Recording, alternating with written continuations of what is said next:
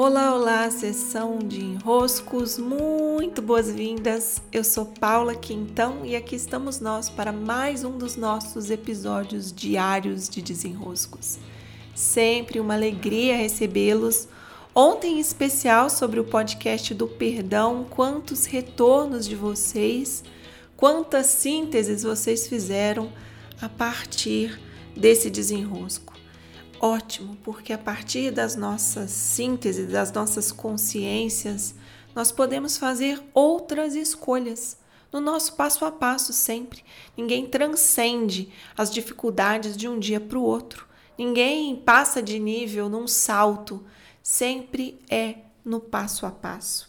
Então aqui estamos nós para mais um passo e hoje eu quero trabalhar um ponto ainda dentro do perdão, mas como eu vi que vocês citaram demais o auto perdão, eu quero trazê-lo aqui porque a dinâmica desses dois enroscos, o perdão e o auto perdão, é um pouquinho diferente, tá? O perdão, como que ele atua? Nós temos uma demanda interna contra algo ou alguém. É, algo está sendo condenado no nosso coração, nos nossos pensamentos. Então eu olho para alguém e digo: não vou perdoar. Essa pessoa me fez mal, não vou perdoar porque não achei certo. Não é perdoável por causa disso. Tem um, uma série de razões que nos fazem olhar para aquela situação, para aquela pessoa, para aquela vivência, para aquele algo e dizer Perdoo ou não perdoo. Ah, então está externo a nós. A condenação é algo, algo fora. Só que quando se trata de um auto perdão, vocês já perceberam, né? A dinâmica de condenação é a nós próprios. Então eu fiz algo, eu me condeno, condeno e eu não me perdoo.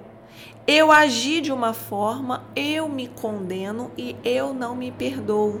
Então aqui, o que que difere? A condenação não está algo externo, mas a si próprio.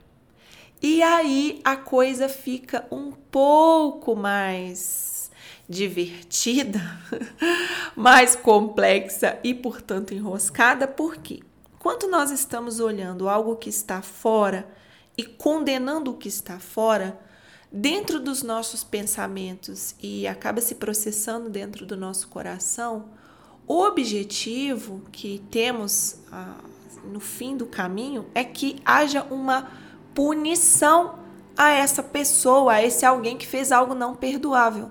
Por isso que é muito parecido com o que acontece num tribunal. Tem alguém ali sendo julgado, esse ser que não é perdoado pelos seus atos é então condenado a algo. E esse algo é uma punição. Então, quando você não perdoa a alguém, o que se espera é que haja ao fim do caminho uma punição que chamamos de justiça. Perdoar é liberar a necessidade de que haja justiça. E isso é difícil, né? Porque fica ali a demanda da condenação circulando pelo teu sistema. Isso relacionado a alguém, a algo externo a você. Mas quando se trata de nós mesmos, os nossos mecanismos, eles podem ser muito inteligentes. Por quê? Porque aqui no caso, o ser a ser condenado não está fora de você. É você. Então, ao mesmo tempo, você é o juiz que diz: você está condenada, você fez algo que não foi bom, você fez algo não perdoável. E ao mesmo tempo, você é quem está sendo julgado. Então você está ocupando o posto de juiz ao mesmo tempo que você está no banco dos réus. E aqui a coisa fica mais complexa, por quê? Porque você pode atuar, e você atua, porque é essa dinâmica que a autocondenação provoca, contra si próprio num movimento que eu já explorei aqui em outros podcasts de autoperda. Você se coloca a perder de propósito. Você se coloca a se autopunir. Porque você tem instrumentos para isso. Você é o juiz e ao mesmo tempo você é o réu. Então você não precisa que a justiça chegue para o outro, você faz justiça contra você mesmo. Então você começa a se penalizar. E esse movimento se chama o movimento da culpa. Então, outros podcasts que vocês buscarem aqui sobre a culpa, eu tenho um desenrosco sobre a dinâmica da culpa. A culpa é o sentimento, posso dizer o mais negativo, porque ele produz um perder de propósito. A vida tenta te dar e você se tira. Você pode avançar, mas você recua. Você pode receber, mas você não, não quero. Então você se pune. E nesse punir, você cerceia o próprio movimento da vida. Você se coloca na vida de uma maneira limitada.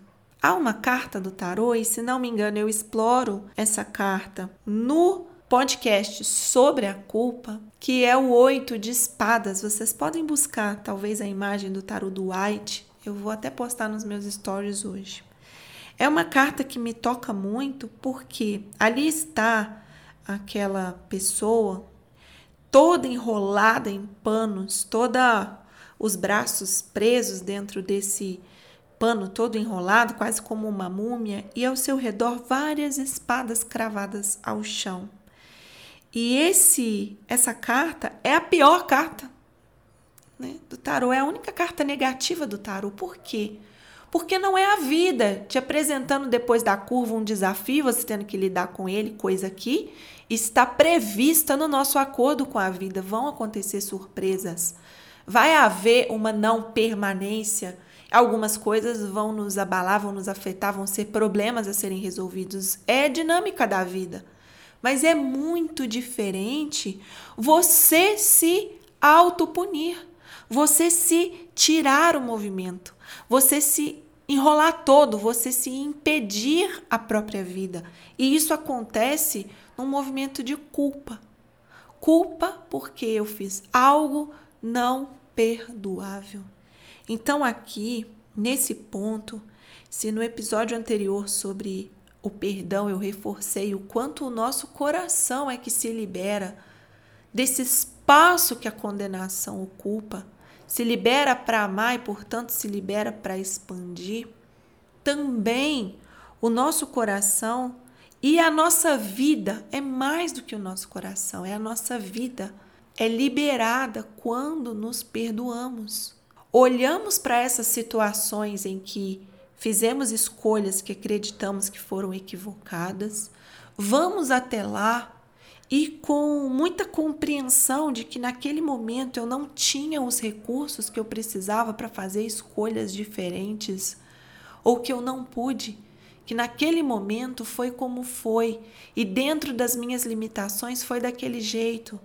Eu me abraço e me libero da minha própria condenação, podendo usar o dia de hoje para fazer outras escolhas que eu acredito serem melhores que aquela, mas não porque vão ser simplesmente melhores que aquela, mas porque graças àquela situação eu pude somar recursos que hoje me dão mais clareza. Então eu uso a experiência que eu acuso como recurso, como ferramenta. E aí eu posso modificar o meu olhar de condenação para mim mesma e me liberar desse lugar tanto de juiz como de réu, porque aqui, se você é juiz e se você é réu ao mesmo tempo, o que que te sobra para ser todas as outras coisas que a vida te pede para ser? Todas as outras obrigações, todas as outras tarefas, todos os outros meios de experimentar a vida, se você ao mesmo tempo é juiz e se você ao mesmo tempo é réu. Então nós nos autoliberamos não só de sermos réu, mas também nos autoliberamos de sermos juiz. Que lindo, que expansivo. Aproveitem por aí a desenroscar, sempre há algo a nos auto-perdoar para seguirmos para a vida com o coração mais aberto. Muitos beijos, sessão de enroscos. Vejo você no próximo episódio e até.